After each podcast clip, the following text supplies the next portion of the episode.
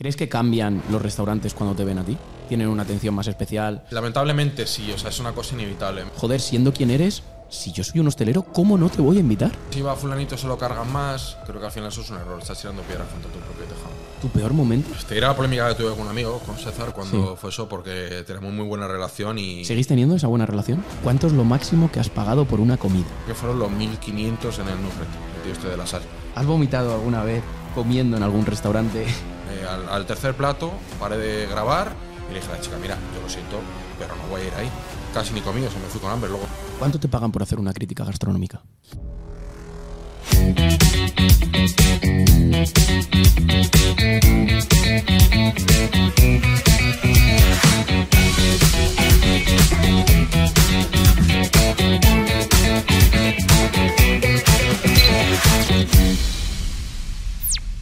Bienvenidos, bienvenidas a un nuevo video podcast en el canal de Webpositor y hoy tenemos con todos nosotros a Pablo Cabezali, aunque seguro que lo conoceréis por Cenando con Pablo, ¿correcto? Efectivamente, el que cena. Bienvenido, el que cena y come, ¿no? Eso es. Bienvenido y muchas gracias por dedicarnos tu tiempo y estar aquí con nosotros, que sabemos que andas siempre muy liado, viajando eh, de restaurante en restaurante, así que muchas gracias por Bueno, estar como aquí. esto no es a la hora de la comida, pues no ha habido problema. No ha habido problema. Pasar por aquí por Alicante y cuadrar fecha. No ha habido problema. Eh, eres, o nosotros te, te, nombramos como influencer gastronómico, uno de los más grandes. Hmm. ¿Es correcto? Sí, de hecho me gusta esa palabra más que crítico gastronómico, porque creo que al final lo mío es un nivel inferior, mismamente una persona se documenta y, y al final a raíz de los sitios que enseño, pues la gente va a esos lugares. Y tus números sociales, y sobre todo no los números sociales, sino tu engagement, Sí. Te avalan, porque hay gente con números sociales muy potentes, pero que no tienen el engagement que tú tienes, ni son tan queridos como, como eres tú, y eso es algo a poner en valor. Por decir algunos números para que toda la audiencia que nos esté viendo, que nos esté escuchando, lo sepan, en Facebook tienes más de 202.000 seguidores, en Instagram 336.000, en TikTok 506.000. En TikTok te mola, ¿eh? Sí, no, crece mucho al final. Porque ha sido un periodo corto de tiempo. Sí, sí, TikTok. lleva menos tiempo dando modo, pero la verdad es que sube un montón. Yo de hecho creo que va a adelantar a YouTube, que las ahora es la más potente. Sí. YouTube tienes 579.000 y 629 vídeos subidos, que eso Sí. son vídeos, ¿eh? Bueno, hay muchos shorts que no son tan laboriosos, pero sí, llevo ya años haciendo ahí contenido. Y nada, y también, como curiosidad, tienes un canal secundario que eh, subes ahora mismo algunos reels. Al Sí, principio tengo hacías algunos Lo tengo muy abandonado, es que ya te digo la falta de tiempo. Falta Ahora de me dedico al principal y tengo ahí el foco. Pues nada, eh, si quieres empezamos ya con el podcast, que lo subdividimos en diferentes partes. Y la primera parte es camino hacia el éxito y mentalidad. Queremos saber cómo has llegado a donde estás, la mentalidad que tienes y cómo es eh, tu día a día, cuántas horas dedicas al trabajo, a cuidarte, porque te vemos que siempre estás en forma y además Sí, sí, es sí. algo que dices, ¿cómo eh, se va siempre a restaurantes? Porque te he oído decir, eh, es que yo todos los días voy a restaurantes. Y te cuidas. O sea, es, eso... Es, es difícil, Es pero difícil. es compatible. Pero se puede. Se bueno, puede. es una prueba Al de ello. El día tiene 24 horas. Para ti, para mí, cualquier persona nos esté viendo. Yo, por ejemplo, duermo siempre con alarma. Son 7 horas. Si me acuesto a la 1, procuro levantarme a las 8. Si me tomas cansado, a lo mejor lo puedo poner un poco más tarde. Y lo que procuro es siempre el tema de entrenamiento, quitármelo por la mañana. Porque yo, al, al final, es conocerse a uno mismo y esto yo es mi método y no digo que sea universal. Pero yo me he notado que si el entrenamiento lo dejo para por la tarde, como yo muchas veces la comida es donde suelo estar yendo a algún lado, eh, a veces estás que te apetece más tumbarte a la cama o directamente echarte una siesta. No, no está el cuerpo como para ir a entrenar. Entonces prefiero quitármelo por la mañana, cumplir y ya luego el día estoy tranquilo a mi trabajo o a lo que me dé Como hacer. curiosidad, ¿vas en ayunas? Eh, no. Ah, vale. O sea, yo te cuento la rutina de la mañana, que la misma la que he hecho hoy, sin entrenar, que estamos grabando por la mañana.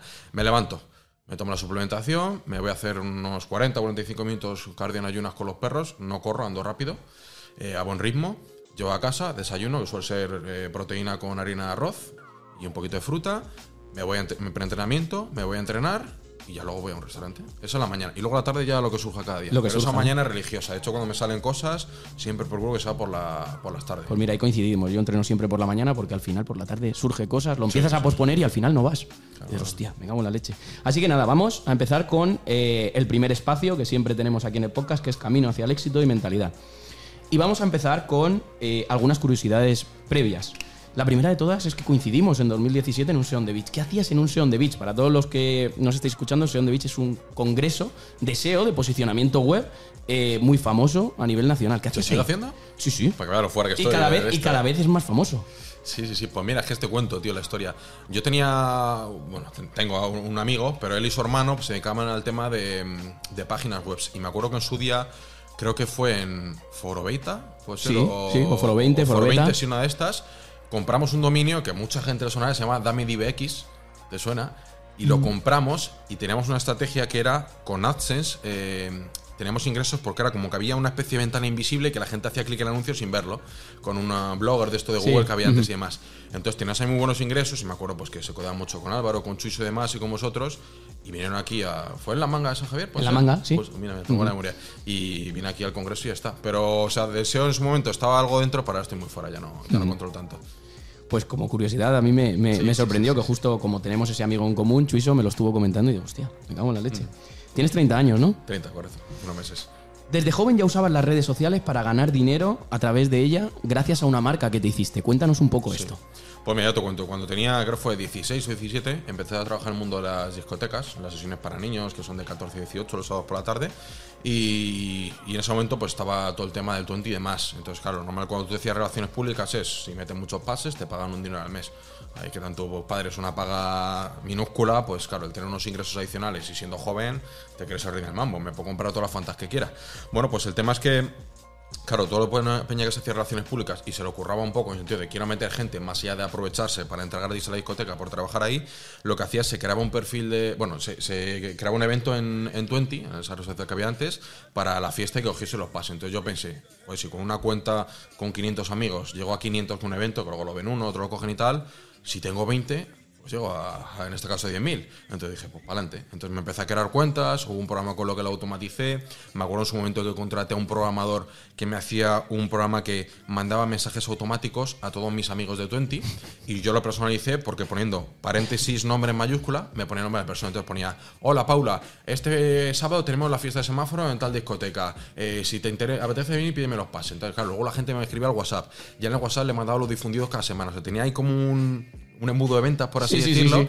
que eso hacía al final pues que la gente Y quisiese. ya estamos hablando de, de que lo hacías hace 15 años. Sí, sí, un montón. Aproximadamente. Sí, sí. 13, Sí, bueno, 14. 13 sí, pero Y, y, y ahí te buscabas la vida, usabas internet como plataforma para generar eh, ese negocio. Sí, siempre he visto potencial. Hostia, pues muy bien, ¿no? Que, bueno, sí, sí, ya no, te no, estabas buscando la vida le, desde, le desde debo pequeño. todo eso. O sea, creo que al final eso me marcó. Y todo el mundo te conocía, ¿no? de Por la cosas, noche. Tú decías Pablo en la noche eso de era por los niños. Ya luego di el salto a los grandes, nada más cumplí 18, estaba yo deseándolo, porque al final, obviamente, los márgenes son mayores. Y, y me acuerdo que estuve compaginando un tiempo la noche y la tarde, ya luego pues ya di el salto en el, lo que es en el mundo del ocio nocturno y me ha traído cosas muy buenas. O sea, creo que es una etapa que me ha marcado mucho y me ha hecho crecer por dentro. ¿Tú crees que esa etapa te ha ayudado a donde estás ahora, sobre todo las habilidades sociales que me imagino que cogiste para cómo comunicas ahora delante de la cámara, cómo te desenvuelves dentro de un restaurante si tienes algún pequeño problemita que luego, que luego hablaremos? ¿Tú crees que eso te ha ayudado? Sí, sí, sí, porque al final conoce muchísima gente. Tanto de para trabajar, yo hacía un montón de reuniones tomando un café, coger a un relaciones públicas de otra discoteca para que trabajase la mía. Conocí un montón de clientes cada fin de semana, porque yo aunque tuviese un rol de promotor, de decir, yo dirijo el cotarro, porteros, planificación, trato con el dueño y las relaciones públicas, siempre me gustaba tener mi clientela. De hecho, yo en el móvil tengo ahora mismo 11.000 contactos. Para que te una idea de 11.000 todas las- contactos. 11.000 contactos, toda la gente que hay. Va creciendo obviamente con los años, que otros guardo y más, pero el grueso vienen de esa época. Y, y ya te digo, al final, el hablar con tanta gente, ya te digo, laboralmente, clientes o quedar con una chica y, a cenar, al final creo que te da unas trabas y unas bases que quieras o no han posibilitado que hoy en día pues eh, tengo una manera de comunicar, que no digo que sea mejor o peor que otras, pero considero que es efectiva.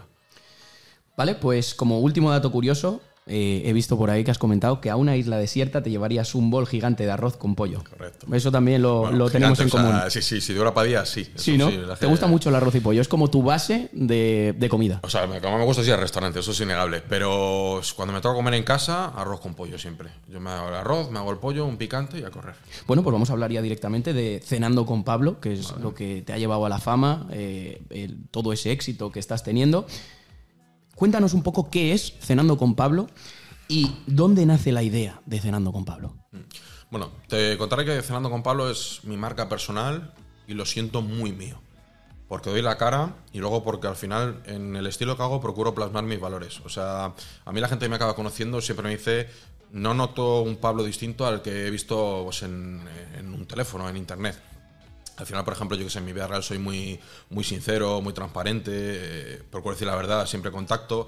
Entonces, eso siempre lo he extrapolado a, lo que es las redes, con mis valoraciones y demás. Yo nunca me entiendo a nadie diciéndole que algo está bueno sin pensarlo. Entonces, creo que es muy importante la transparencia. Y, bueno, al final, ya tengo mi apuesta personal. Surgió porque ya soy algún creador de contenido como, como hago ahora actualmente, que va a restaurantes, pues subía los platos, los tickets de la cuenta y demás. Y como ya menudo iba a restaurantes por familia, amigos o trabajo, dije, pues voy a compartir mis experiencias ya que se me da a mí en las redes sociales. Y en el principio no lo vi como negocio. De hecho, el nombre se le ocurrió a mi pareja hace cinco años, creo que fue. Sí, 2018.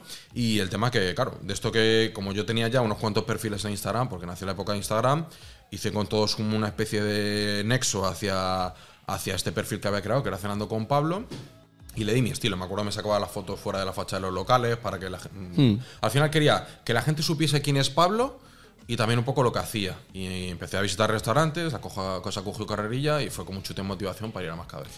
En tu página web pone, quiero que este proyecto ayude a miles de personas a visitar los mejores restaurantes. La mayoría serán en Madrid, aunque también otras provincias y fuera de España cuando tenga la oportunidad de viajar.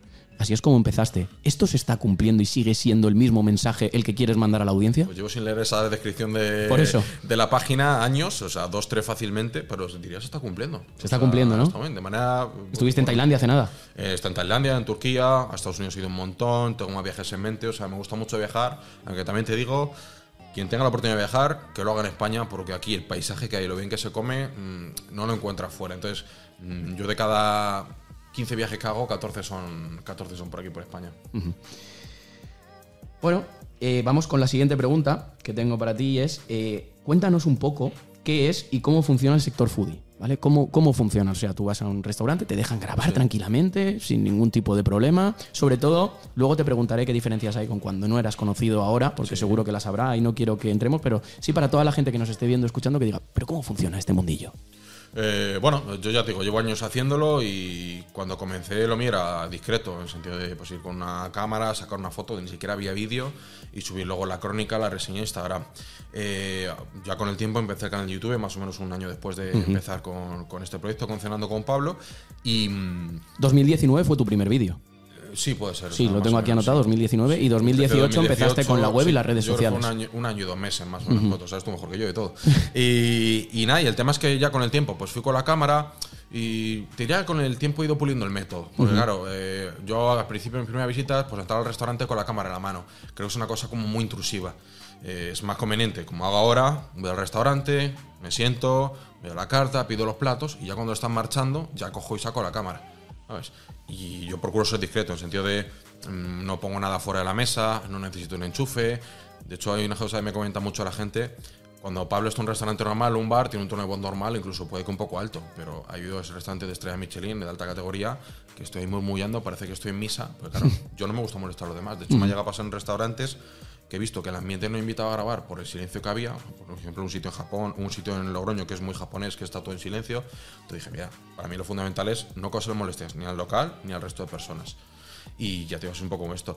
Y ya te digo, yo personalmente voy con las cámaras. Eh, en mi sector, gente que grabe contenido para YouTube con una cámara buena como yo, a lo mejor somos 7, 8, no es que seamos muchos, y yo te, diría yo te diría que cada vez tiene mejor aceptación porque el alcance que tenemos es muy bueno y no estamos empezando, ya llevamos unos cuantos años. Aparte que es positivo para el restaurante. O sea, el restaurante en el que grabamos es una difusión que no te la da ni la radio, ni la tele, ni la prensa. Sí, porque al final tú tienes un montón de seguidores, aunque luego hablaremos, muchos de ellos te siguen por puro entretenimiento, otra gran parte te siguen porque les gusta la comida, etcétera, etcétera. Luego lo, lo diferenciaremos. Eh, tus críticas gastronómicas, ¿vale? Aunque antes hemos definido que eras un influencer gastronómico, al final. crónicas mejor que críticas, ¿no? Mm. Tus crónicas gastronómicas eh, empezaste en 2018 con, creo que la primera fue eh, la. A ver si lo digo bien. Bistroteca.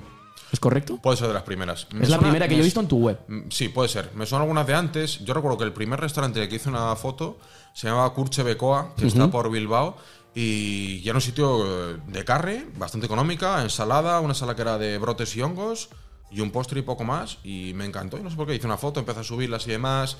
Y bueno, ha ido cambiando mucho, pero sí, la vistoteca puede ser de los primeros. Y el método lo has ido puliendo porque al principio lo que, lo que has comentado, llegabas, eh, hacías fotos. Sí. Eh, y en tu página web colgabas lo que te habías pedido, cuánto te había costado, las fotos un poco Sí. de los platos y tal, y luego una valoración abajo que Sí, está bastante correcto. bien con, un con una valoración el, numérica. El servicio, el ambiente local, todo eso, y la, la comida y la calidad-precio. Sí, y también lo ponía en redes sociales, en Instagram, y muchas veces procuraba redirigir a la gente a, mm, a la web, que la web, eh, bueno, como os comenté antes, la tenía en desuso, y sobre todo la utilidad que le he visto en su momento, que debería retomarla, que entraría porque tengo pendiente, es que tienes un mapita en el que tú te ubicas y ves qué restaurante cerca ha visitado Pablo. En junio de 2019 empiezas tu primer vídeo en el canal de YouTube. ¿Qué te hace dar ese salto de, oye, redes sociales, página web y ahora voy a YouTube? Y voy a contarlo de otra forma. Algo que además empezó a gustar mucho al público. Pues te comento, esa es la curiosidad por la que también te eh, sumerges en TikTok o puede que hagas contenido en otras redes sociales. Al final, es decir, puede que haya un público aquí, o si no, a lo mejor lo creo, llega gente porque tiene que jurir, siempre hay una persona que abre el filón. Yo en este caso, eh, había un, hay un otro foodie que se llama Cesar Blue, que él hacía, él hacía vídeos de YouTube y demás, y me acuerdo que yo lo conocí un día en un, en un restaurante que ya no existe, que se llama el Food Truck Madrid, y resulta que, bueno, se ve que hacía vídeos, lo conocía por el sombrero y demás.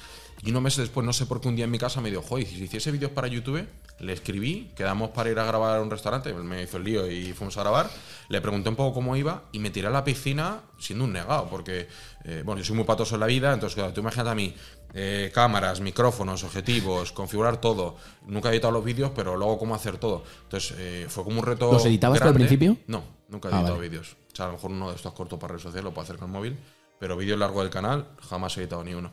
Y el tema es que, mm, que bueno, hablé con, con unos chicos que me hacían todo el tema de la web y demás, que, que como también hacían temas audiovisuales, como era ese de YouTube, entonces me recomendaron que si la Sony la 6400, eh, bueno, un poquito todo. Y joder, yo mira atrás, el primer vídeo que grabé, porque esto me acuerdo perfectamente, fue en el Oceanographic de Sí, Valencia, sí. que era un restaurante submarino. Justo. Y hoy en día lo miro y. mm, O sea, para ser la primera vez y sabiendo cómo soy yo, me salió bastante bien. Está bastante bien, ¿eh? Sí, sí, sí. Tiene peros. O sea, me acuerdo unas anécdotas de había una manifa de animalistas fuera y me acuerdo que no podía grabar porque se oían las voces de la gente quejándose y demás. Y me acuerdo eso que era con el trípode. O sea, he pulido mucho el método de queso, pero el recordar los inicios y enfrentarte a algo desconocido, pues mola, tío. Es decir, lo he podido hacer, ¿Te sientes orgulloso de ello? por supuesto.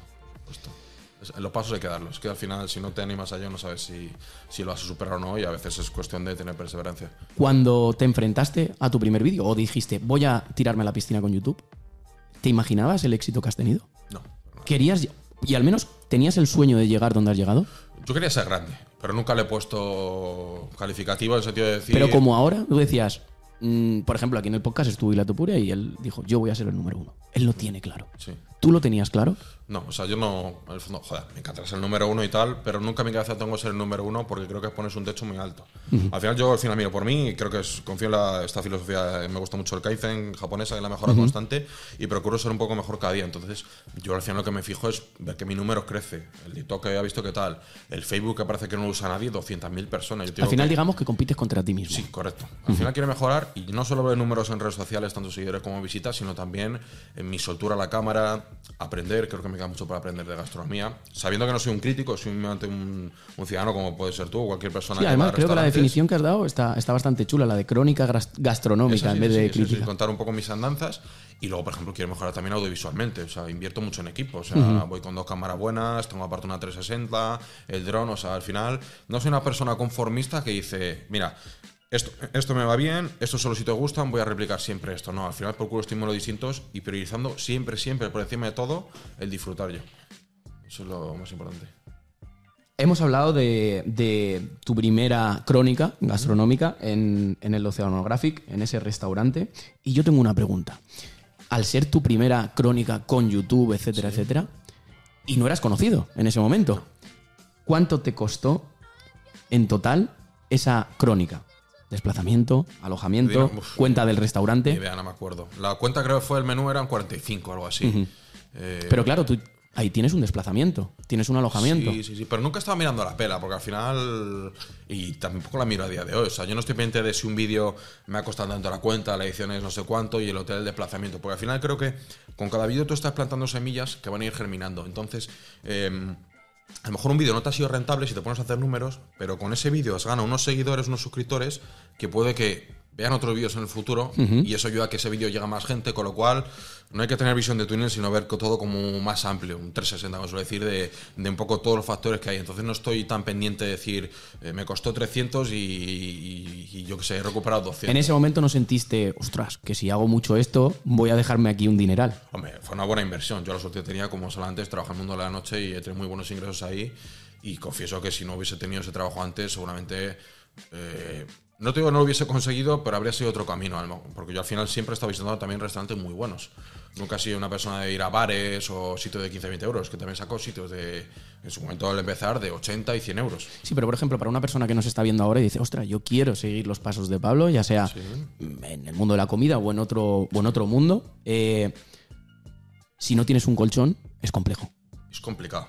No imposible, pero bueno, al final yo que sé, es encontrar la manera. Pero bueno, tú combinabas los dos trabajos. Eh, sí, estuve combinando hasta que llegó la pandemia y dije lo que Hasta más- 2020, ¿no? Sí, justo, que la- dije lo que me quiero dedicar es a esto me hace más feliz, más que el hecho de trasnochar o estar en una discoteca hasta las tantas, el poder levantarme un fin de semana a la hora que quiera y pues, estar viajando y comiendo bien y ganando dinero y conociendo a gente y ayudando, lo mejor del mundo, creo que es el trabajo soñado.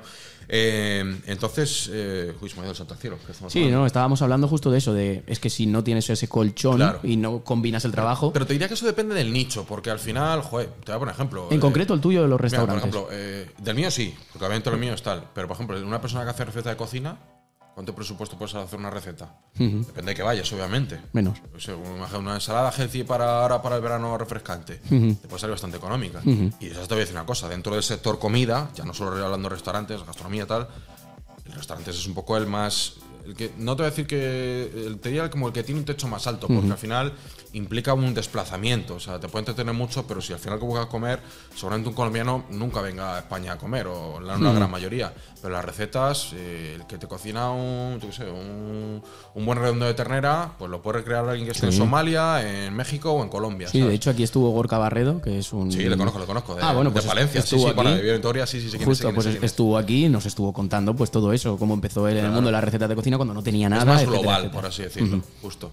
Y ya te digo, al final mucha gente mm, puede cocinar en casa, pero no todo el mundo tiene el poder de ir a restaurantes a menudo. Claro que al final tú tienes que ir a restaurantes, sobre todo al principio, me imagino que tenías que ir a restaurantes, oye, que llamaran un poco la atención para que la gente mm, tuviera ganas de ver ese de lo hago, al final, quieras o no, los creadores de contenido vivimos un poco esclavizados de las visitas. O sea, no puedo hacer siempre lo que me apetece y a veces hay que un poco por los números, pero sin perder la esencia. Si yo la quisiera perder, ahora mismo estaría gra- grabando los peores restaurantes de España, en cada ciudad que voy. Vengo aquí a Alicante, voy a ver cuál es el peor restaurante en redes para grabarlo. Y de esa sección he hecho tres. Y eso son los vídeos más vistos del canal.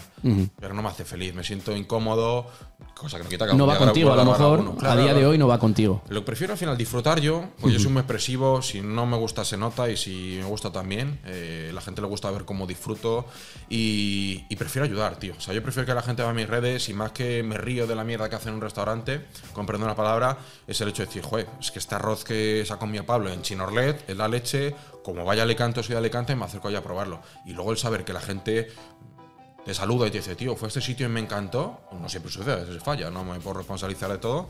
Es una. Me enorgullece mucho, tío. Me siento muy realizado con el trabajo. ¿Te ha pasado alguna vez, esta pregunta no estaba en el guion, ¿te ha pasado alguna vez que has ido a un restaurante y has dicho, hostia, está todo de puta madre? Y has vuelto y ya no estaba igual? Sí, pero te voy a decir qué pasa por dos cosas. Al final, porque, por uno, porque cada visita es un mundo. El producto, los platos que haya, eh, tu humor, que quieras contar muchas veces cuánto disfrutamos depende de nosotros, quién te atiende, el que te lo ha preparado, el producto que tengan. Y luego también te diría que pasa mucho en la vida que como la primera vez no hay nada, tío. La primera no hay nada, macho. Es que parece como, joder, nunca hacen música como la de antes. Eh, la relación con mi pareja no es como los primeros meses. Eh, he vuelto al diverso y no me ha gustado tanto como la primera. Que no siempre es así, tampoco digo eso no, no me fija, pero al final las primeras, el aventurarse a lo desconocido y vivir algo por primera vez, creo que es mágico, tío. Entonces, yo ahora intento el otro día por un, Ferrari por primera vez, y sé que seguramente en un futuro vuelva a correr otro Ferrari, pero la primera vez que te sientas en el asiento, ves cómo es por dentro, pues yo nunca había estado subido dentro de un Ferrari, ya metes primera y aceleras, ves cómo suena y el volante y todo, o ves delante el logo, y dices, hostias, vive el presente, carpe diem, ¿sabes? Es lo suyo. ¿Cuándo te das cuenta que lo que estás haciendo en YouTube funciona?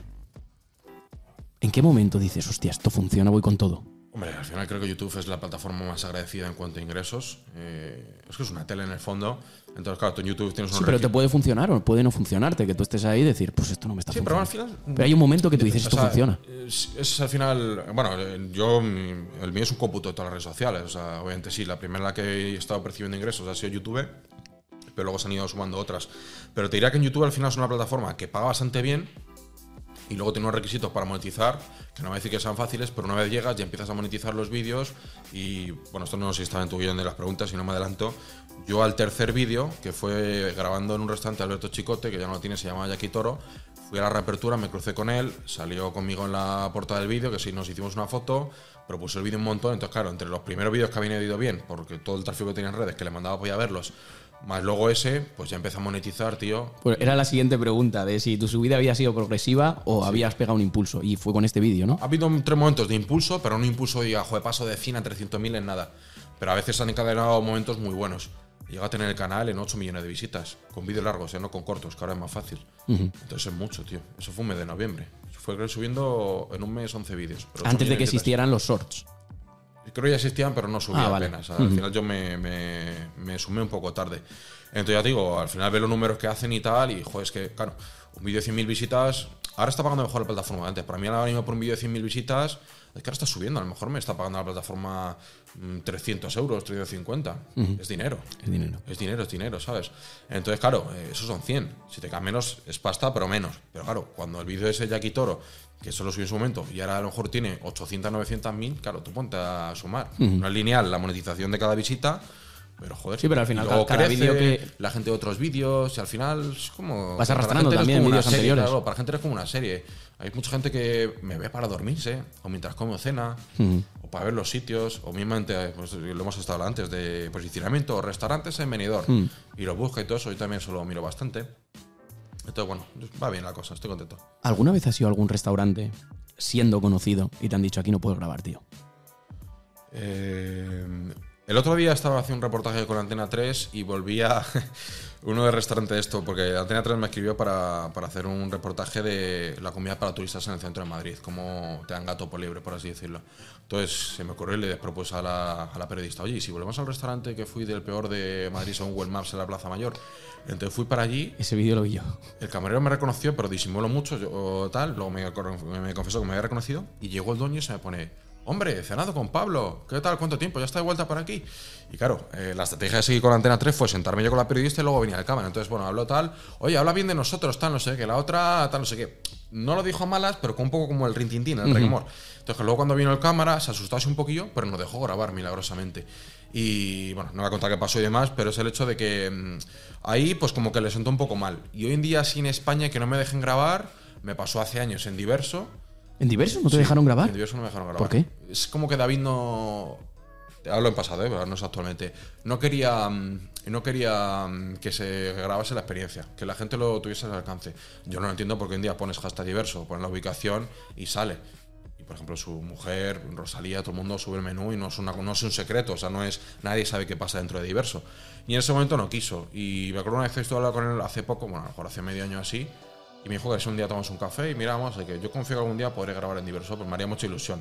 O Sobre sea, todo- el, el único sitio que no te han dejado grabar podríamos decir que ha sido en el Diverso. Sí, al principio eh, lo que te decía, que entraba con la cámara a algún lado. No, hay que hablar con mi jefe o el encargado y se autoriza para la grabación.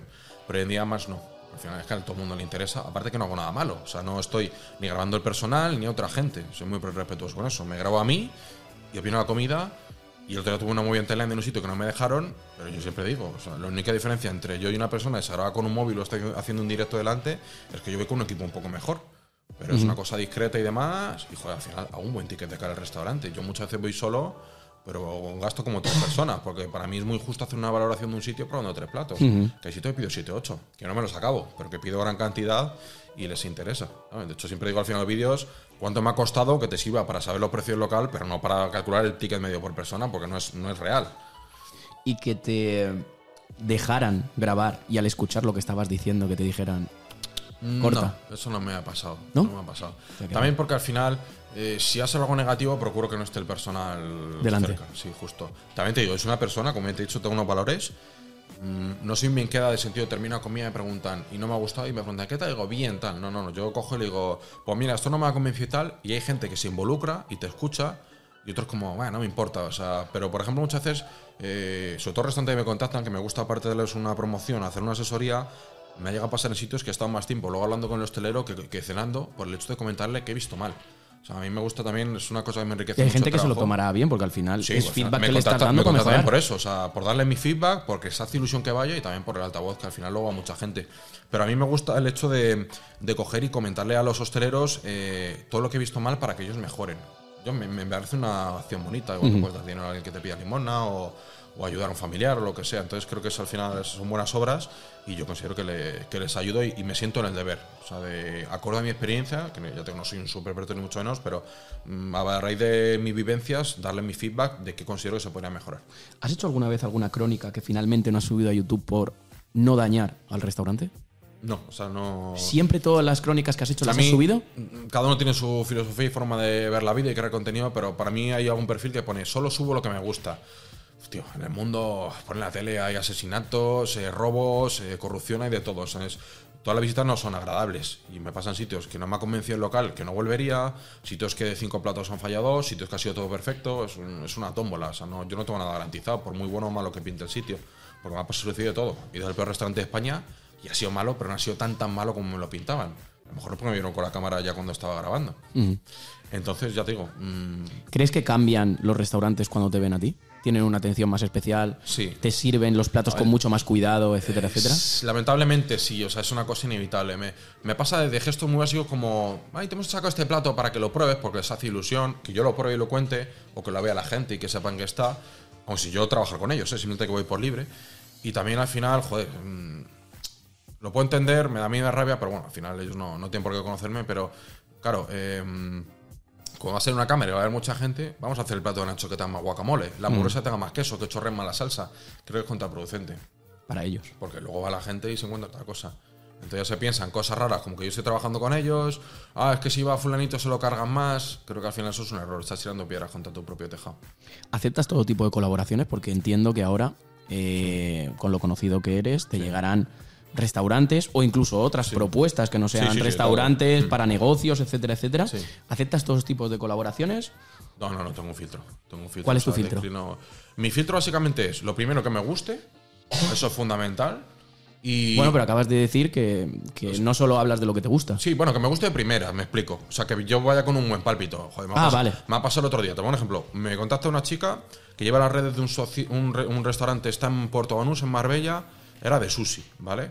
El tema, a mí me gusta ver las redes. Era una chapuza, fotos hechas con un móvil de mala calidad, eh, muchas imágenes con texto, que es una cosa que no funciona en redes sociales. eh, luego el perfil, la biografía tampoco llama la atención. Me meto en la reseña de Google, tenía un 3 con algo, que ya es una cosa floja, algo pasa. Y digo, bueno, puede ser que tuvo una, recha, ha mejorado, pues yo confío en el progreso de los locales. Me meto en las más recientes, eran malas. Y veo que la gente se queja de la comida, las cantidades. Veo que al final es el tipo de sushi que ponen un montón de surimi, que a mí es una cosa que no me gusta nada. O sea, no es al final de producto bueno o de estos que así españolizados con mucha salsa. Y veo aparte, para más Inri, que la carta tiene los precios sin el 10% de IVA incluido, que es ilegal. Y le dije a la chica, mira, yo lo siento, pero no voy a ir ahí. O sea, creo que tenéis mucho de cambiar. Digo, si quieres escribir en unos meses y lo vemos. Y me ha pasado también de ir al restaurante por libre, eh, no gustarme, me han contactado después, unos meses, que, quieren que vayas y yo decirle, mira, yo si quieres voy un día, pruebo la comida, te lo saco a las stories, que al final es una cosa que siempre se dice, esta, esta es una botella de plástico y te doy una asesoría. Y si me convence, otro día vengo y te grabo un vídeo. Pero claro, yo no voy a mentir a la gente. Y me ha pasado también, el otro día, joder, es que no quiero detalles, pero bueno, eh, tampoco la gente se va a buscarlo. Me llamaron de un restaurante que está en el centro, que casualmente es el, ¿El mejor centro de Madrid? restaurante. Sí, cerca de Plaza Mayor.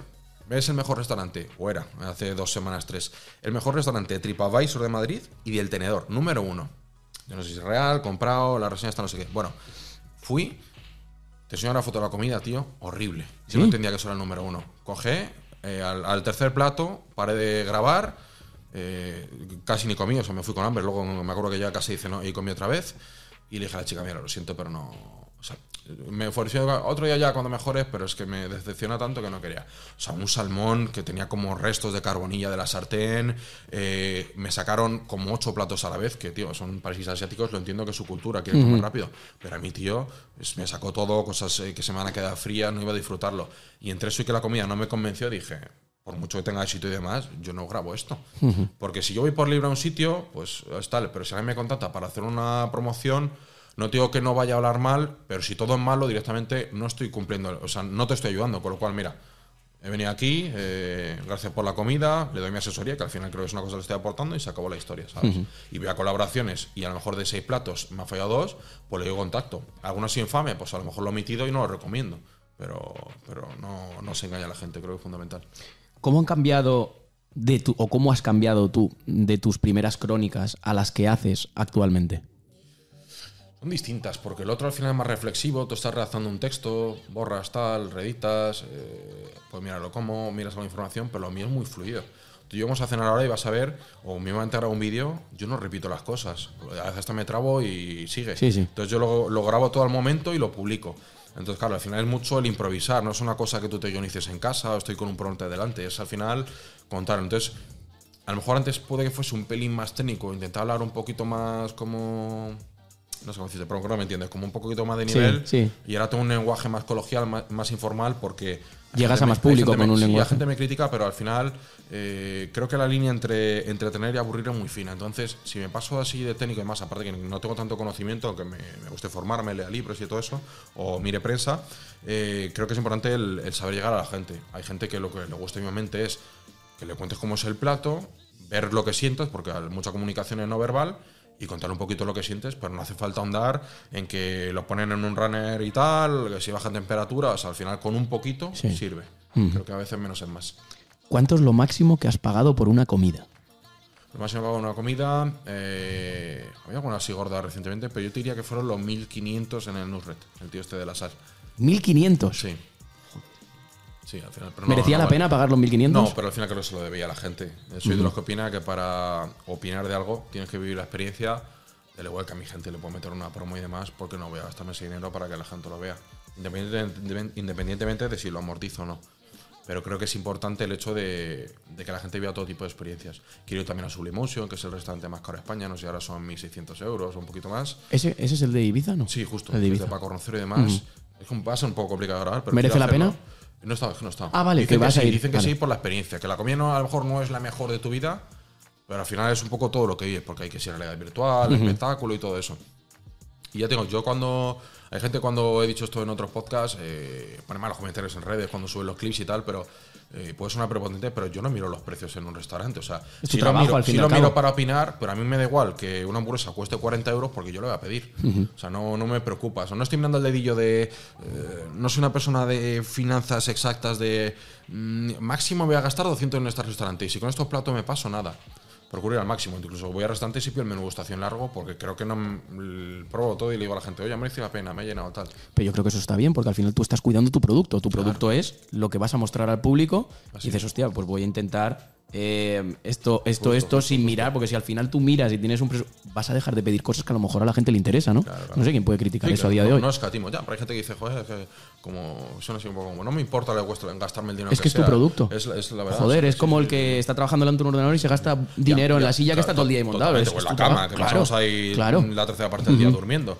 Yo en eso no escatimo y joder, al final, tío, me enorgullece decir, coño, eh, me va a mí las cosas y hace que me va a permitir gastarme ese dinero. Si fuese regular, seguramente sí estaría mirando más el dedillo, el- los platos que pido y el, el coste total. La siguiente pregunta te va a molar. ¿Has vomitado alguna vez comiendo en algún restaurante que, estuvieste, que estuvieses haciendo una crónica? Eh, sí, a ver, te cuento, había unas cuantas. ¿Unas cuantas? Sí, había unas cuantas. Una que, que mucha gente conocerá, que es cuando estuve probando el plato más picante de España. Sí, esa la horrible. O sea, eso no. Eso me está haciendo daño por dentro y así, pese a echarlo, me siguió haciendo. O sea, fue un día horrible, más luego lo- las semanas sucesivas. Me pasó que esto lo he contado alguna vez en el restaurante de Chicote. ¿Mm? Eh, claro, estaba Chicote y yo quería hacer el tema de. Me va a pedir toda la carta. Tenían como dos menús de gustación, pero tenías como para elegir eh, cuatro segundos. Creo que elegías eh, dos segundos de cuatro disponibles. Entonces yo pedí los cuatro que había. Y luego postres, creo que venían uno o dos con el menú y tenía como cinco o cuatro. Y te pediste y todos. pedí todos. Casi lo acabé, me faltó muy poquito. Pero me acuerdo. Mira, eh, Chicote abrió el restaurante, yo fui a la semana de abrir, no tenía el aire puesto, era julio, hacía un calor que te morías en Madrid. Entonces fue el calor. Cuando estás muy lleno con la tripa, que la tenía ya tan fuera, que me dolía de esto como que si aprietas y te vomitas, me sube la temperatura más el calor, me encontraba fatal y me acuerdo que me levanté, fui en medio, que hay como una especie de, mm, bueno, de ahí de, no sé cómo se llama esto, de la cocina, no sé la palabra. Bueno, y estaba Inma, que su esposa, le dije, perdona, el baño, me acuerdo fue el baño, y cuando me quedaban como 3-4 metros, que me sale, que me sale, que me sale, me pegó una carrera y poté en el baño, tío. Te lo juro, tío. Y yo preocupadísimo cuando eso, claro, yo, eh, da un poco asco, pero bueno, voy a contar las cosas como son.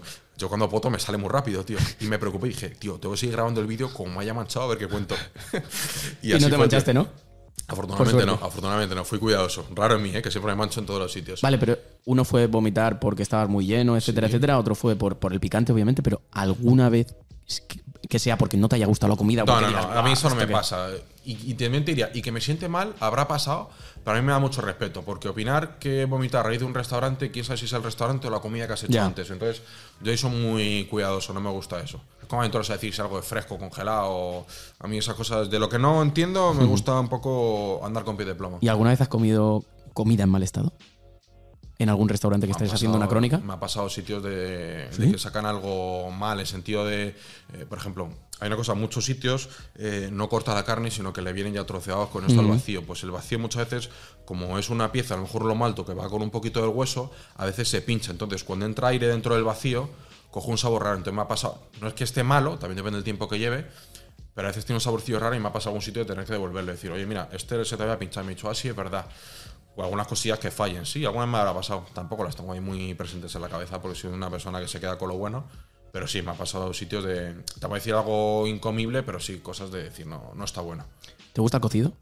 Sí, claro, sí. ¿Cuál es el, el restaurante cocido el mejor de Madrid, que tú dirías? Es que no he ido a tantos, tío. Me gusta, prefiero la fagada. eh, pero. Yo también. Pero mm, de cocido te diré que estuve hace poco en uno se llama Casa Carola. Son es que- 35. ese es el que más me gusta a mí. Y puedes repetir todo lo que quieras. Mm. Está muy bien, tío. Y quiero grabar dentro de poco, que lo voy a grabar con un compañero de Madrid, se llama Rufo de, de Tapas por Madrid. Voy a grabar el del Lardi, que es el cocido madrileño más caro de España. que Está Es el más 60 caro, sí. Es el, y es un mítico, sí. Vale, pues vamos a una parte interesante. Eres influencer y como influencer estás totalmente expuesto a miles de personas. Y no solo hablo de consumidores de contenidos, de tus seguidores y de lo que no son tan seguidores tuyos, sino también a compañeros o competencia de dentro de tu sector, el sector foodie. Eh, ¿Crees que hay buen rollo dentro de tu sector? Sí, Sinceramente. Te diría que sí. O sea, a veces parece que hay como unos bandos, que uno sea mejor con otros y demás, pero no sé, yo también hablo un poco de mi experiencia. Yo soy muy del vivir y deja vivir. O sea, me gusta estar en paz conmigo y hay cosas de compañeros, incluso amigos que no comparto, que no, igual que puede suceder a la inversa. Pero el día general nos llevamos bien. Yo grabo con todos. O sea, no, o me saludo, me escribo. Aparte, estamos muy conectados. Por ejemplo, han hecho en Valencia, bueno, y en otras ciudades el Festival de estas hamburguesas de Champions. Y hemos coincidido todos, fotos en equipo, nos etiquetamos unos a otros. Al final somos como una piña y vamos todos a lo mismo. En tu web, eh, en una sección, escribiste lo siguiente. A ver. Cada vez que visite un restaurante, subiré la crítica o valoración a esta página con total sinceridad y transparencia, tanto para bien como para mal. Además, todo tipo de compañerismo con el restaurante, descuento o invitación será siempre reflejado en cada artículo. Sí. ¿Esto lo, has- lo cumples siempre? Eh, a medias, ahí yo bueno, voy con la verdad por delante. Em, yo te cuento, lo, mm, puede que haya sitios que me hayan invitado y no haya dicho que me han invitado. Por ejemplo, hay sitios que me han contactado y lo subo a Instagram y a lo mejor no han marcado, ahora que está tan, ah, te voy a indicar publicidad y todo eso. Pero lo que jamás he dicho es que he pagado un sitio cuando me han invitado. Eso nunca. O sea, puedo haber omitido que me han invitado, pero nunca he dicho que he pagado cuando me han invitado. Entonces, me ha pasado en restaurantes, por ejemplo, uno que se llama, es súper conocido, es de mi favorito de España, Casa Marcial de Nacho Manzano, está en Asturias, dos estrellas Michelin. Eh, grabé el vídeo con la cuenta, no la había pagado, pero dice, esta es la cuenta, voy a pagarla ahora. Terminé el vídeo, apago las cámaras, estoy recogiendo y coge me dice Nacho Manzano, el este, venga, te invito, eh, no sé qué tal. Y yo cogí, encendí la cámara y dije, oye, que sepáis que me han invitado. Entonces al final eh, procuro ser sincero, ya tengo en redes sociales a veces no lo he puesto, como no lo pone casi prácticamente ningún creador de contenido. pero el motivo, porque se te ha olvidado, o porque tú dices, "Uf, voy tan a No, full, o sea, no- o porque no le dado importancia. Mira, porque al final no tampoco no, como no subí la cuenta no, no lo he comentado. Ah, al final es una cosa descriptiva y también te digo, yo entiendo a la gente le pueda molestar que la publicidad no se marque como publicidad, pero em, Lo que al final creo que debe pesar es eh, si lo que te cuentan de verdad lo piensan. Y en eso yo estoy alineado con lo que enseño en sentido, eh, si algo me gusta, lo he dicho. Y si lo recomiendo encarecidamente es porque de verdad lo recomiendo. Y si algo me parece sin más, sin más. Y hay sitios a lo mejor que, o sea, tampoco hay que ver como cada cosa que publico como que es lo mejor de lo mejor. Ese hamburgueserías que no son la mejor del mundo, no está en mi top 5 de esa ciudad, pero puede ser una buena opción para quien quiera ir. No siempre saca lo mejor de lo mejor porque si no se acaban las opciones. Entonces, eh, ya te digo, ahí solo a veces nos ha puesto, pero, pero bueno, que no, no, no se ha engañado, que es lo importante. De hecho, algún problema has tenido con este tema, ¿verdad? Sí, sí, ha habido polémica en su momento, ¿sabes? Pero también te voy a decir una cosa, mucha gente se... No sé si quieres entrar ahí o no. No, no toco, ya te dije no, que no hay tabús en Vale. esta entrevista. Eh, mucha gente se queja de eso, pero yo te voy a decir, es lo que hablamos Yo creo que antes. tenemos la piel muy fina.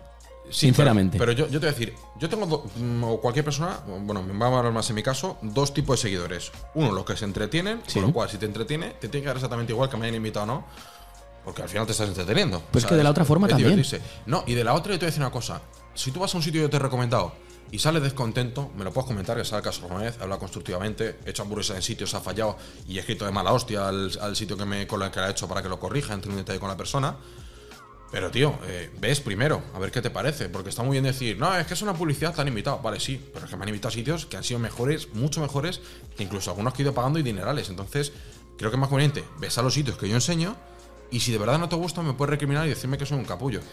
Pero primero ves. Pero es que además yo entiendo que tú tienes un problema ahí en el sentido de, joder, siendo quien eres, si yo soy un hostelero, ¿cómo no te voy a invitar? Ya, claro. Y tú, y tú tienes un pro- que- ¿Cómo lo evitas? Claro. La gente también se tiene que poner en tu piel y decir, es que si yo fuera hostelero o la persona que te critica eso, te invitaría igual. Sí, sí. Y luego me pasa en sitios también que doy yo por libre y al final me han decidido invitar o han tenido algún detalle. Pues lo comento también. y sin estar planificado. O sea, ya te digo, yo a la gente no le miento. Porque no lo mismo mentir que omitir. Eso es una cosa importante. O sea, puede que omita cosas, pero mentir no miento. Y en eso yo te digo, tengo la conciencia tranquila, no se mentir en las redes desde que nacieron. Y no será. Pero de todas formas yo creo que tiene la, que tenemos la piel muy fina sí, sí, en sí. las redes Bueno, sociales sobre También te digo, todo. yo etcétera. asumo que es imposible contentar a todo el mundo. Es imposible. Pues al final con un espectro tan grande, pues lógicamente gente sale descontenta.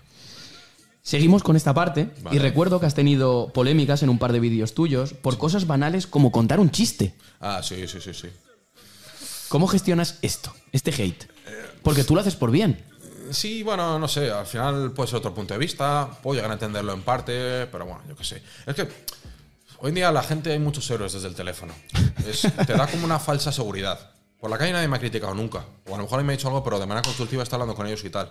Y dialogamos y nos llama de puta madre y a lo mejor hemos vuelto a coincidir. Pero el tema, macho, que a mí me han llegado a criticar, por ejemplo, cuando pasó la pandemia, que nos quedamos todos en casa, yo me voy a quedar parado sin hacer contenido, no puedo ir a restaurantes. ¿Qué hacía? Pedía el autogourmet por internet, me iba a un supermercado a comprar producto y hacía una comparativa, o pedía comida a domicilio. Sí, delivery. Yo mm, tengo ahí un vídeo de probando comida a domicilio en Madrid en casa, que me meto a ver los comentarios de hace dos años, irrespetuoso, no miras por los repartidores, haciendo que se contagien gente, tal, no sé qué. Y la pandemia ha existido, y el COVID, hasta hace no sé cuánto tiempo, y la gente ha pedido delivery, con lo cual yo no he sido tan malo, pero claro, la gente es muy fácil el, criticar. Entonces, ya digo, hoy en día hay mucho héroe de, de que la falsa seguridad que tengo un teléfono y decir, bueno, pues no sabe quién soy, me escondo detrás de una foto, o tengo mi perfil de más y te insulto y, y blasfemo de ti. ¿Trabajas tu mentalidad? Me explico. Si un vídeo te funciona muy bien, no te crees que eres el puto amo. Eso lo digo muchas veces. Al igual que si te funciona muy mal, tampoco te crees que eres un manta, Es entre comillas. Es. Ah, es una montaña rusa, las cosas fluctúan. ¿Y traba- cómo trabajas tu mentalidad? Nos interesa saber, mm, Pablo, cómo trabaja su mentalidad, porque, coño, al ser influencer estás expuesto, no puedes contentar a todo el mundo, eh, hay vídeos que te van mejor, hay vídeos que te van peor, algo que te crees que va a ir de la hostia no va de la hostia. ¿Cómo trabajas tu mentalidad para mantenerte siendo, entre comillas, normal? A ver, yo te diría que lo que nos da miedo en la vida general es de lo que no tenemos control. Entonces yo considero que tengo el control de mis redes, pero no de cómo se va a mostrar o cuán bien va a funcionar. Me ha pasado, esto pasa tanto para bien como para mal. Vídeos por lo que no un duro y se han hecho súper virales. Vídeos que son, me llega a pasar en TikTok, vídeos que es simplemente cuatro stories que he hecho en Instagram, juntarlas en un clip, publicarlo, dos millones de visitas.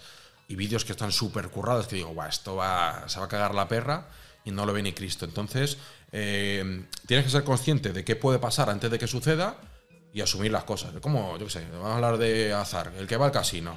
Tienes que jugarte un dinero que, que te da igual que lo ganes o lo pierdas. Sí, pues igual. en mi caso lo mismo. O sea, no te voy a decir que me da igual lo que pase con un vídeo, quiero que mejore, me funcione lo mejor posible, pero asumo que igual que puedo ir en este ranking que te hace en YouTube al 1 de 10, me voy a pasar para el 10 y es algo completamente normal. También te digo, obviamente he tenido mis momentos no de rayadas, pero sí a lo mejor de preocupación que está sucediendo pues cuando encadenas una mala racha, pero al final es reinventarse. O sea, ha habido momentos que he estado flojo de visitas y he dicho, a lo mejor no estoy haciendo bien las cosas. O sea, a mí cuando algo no me va bien, nunca miro factores externos, que puede que sean como parte del, del problema. Más miro, miro yo más bien en mí mismo. A lo mejor me tengo que reinventar, tengo que mirar otro tipo de restaurantes en los que grabar, hacer otro tipo de. hacer otra estructura. Entonces hago muchas pruebas, que creo que es la clave, y encuentro lo que funciona y me voy reinventando con el tiempo. Bueno, pues eh, te quería hacer otra pregunta también muy interesante a raíz de este amigo que tenemos en común. Todas, todas son interesantes, ¿eh? Me comentó eh, que tenías un proyecto con otros socios, por eso te quiero preguntar eh, si has tenido más emprendimientos online, aparte de Sí. este de tu marca que has definido tú como tu marca personal, cenando Sí. con Pablo. ¿Has tenido más? Porque precisamente las pruebas de comida que estabas hablando de delivery te las grabaste en esas oficinas. Eh, Algunas de sí, ellas. hago- eso eran stories, pero lo que es el vídeo ese de la pandemia fue en mi casa. Eh, sí, yo Ah, tenía- teníamos, que ya está cerrada, una empresa que era de apuesta deportivos, hacía una cosa que se llama Surbets, que es como eh, un arbitraje deportivo. Entonces, eh, las empresas hemos estado casi tres años. Le pasa el último, yo he estado súper ausente y a lo mejor iba una vez cada seis meses. Y el tema que yo estuve ahí trabajando mucho tiempo, lo compaginaba con, con mis redes y demás. Y, poco a poco fue a menos, pero le dedica mucho tiempo. Y sí que es cierto que un momento que estábamos ahí, que necesitamos captar más clientes para subsistir la empresa, y en su momento hice un vídeo en el canal, que ahora mismo está ocultado, que era un poco cómo pago mis cenas en restaurantes. Y contaba al final un poco pues cómo, cómo tiene la empresa. Tampoco era 100, esto los títulos nunca es 100% preciso, no paga todas mis cenas a raíz de la empresa, pero sí que era una cosa que algo ayudaba, aunque tampoco nos hicimos ricos ni mucho menos con la empresa. Y el tema que yo hice un vídeo de eso, enseñamos las oficinas, los empleados y demás, todo eso, hasta llamamos a tipsters, estos profesionales algún día para que nos hiciesen promos en sus canales de Telegram y todo eso. Y macho, eh, me acuerdo que salió un montón en Foro Coches, el vídeo funcionó de la hostia, porque la gente la curiosidad es como el, el salseo, igual que alguien sube, me compro un coche nuevo. Y tío, todavía había gente en Foro Coches que creía que era una promoción, una colaboración pagada, que me habían contratado para mí para contar eso. Y era mi empresa. Y era que- tuya.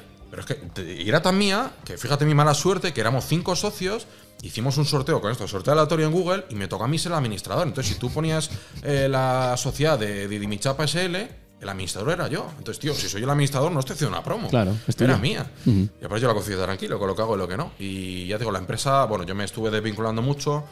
Y al final era luchar contra gigantes, porque éramos, eh, habíamos muchos programadores, luego fue bajando porque los números iban menos, y al final luchar contra casa de apuestas que tienen ahí un ejército de programadores, te ponen así un... eh, estaba el CAPTCHA, este reCAPTCHA 3.0 y demás, que era jodidísimo de saltar, entonces al final la empresa cada vez fue teniendo menos ingresos y la cerramos. ¿Y ningún emprendimiento más, aparte de ese? No, o sea, es que al final me centro mucho en cenando con Pablo. No, Te centras mucho no me quiero en ese- distraer, procuro mejorar esto y, como te he dicho a veces hago lo que me gusta. ¿Y en un futuro abrirás algún restaurante? Que es algo que te lo preguntan mucho. Sí, sí, sí. Me gustaría, pero cuando lo haga va a ser porque tengo el tiempo, le voy a dedicar el tiempo y por pasión. Porque al final eh, no es una cosa súper rentable y hay que dedicar.